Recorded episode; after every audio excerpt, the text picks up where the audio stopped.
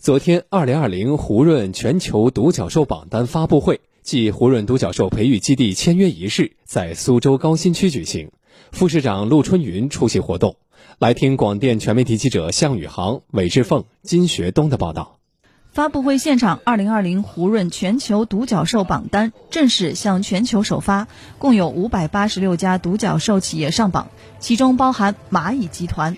字节跳动等两百二十七家中国独角兽企业。据了解，胡润全球独角兽榜单对全球范围内估值超过十亿美元的科技初创企业排名。上榜企业创办不超过十年，获得过私募投资且未上市。胡润百富董事长胡润。所以今天我们有很多的金融科技的，包括电商，这是一个十年的大的趋势了。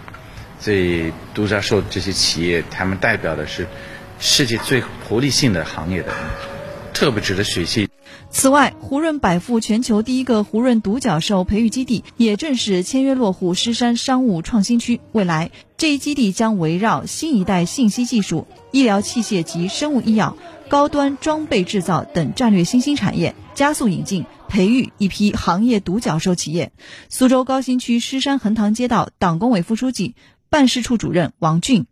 让这狮子山脚下的苏州高新区，成为全国乃至全球独角兽企业的成长的乐园，为苏州高新区的高质量发展持续注入新的动能。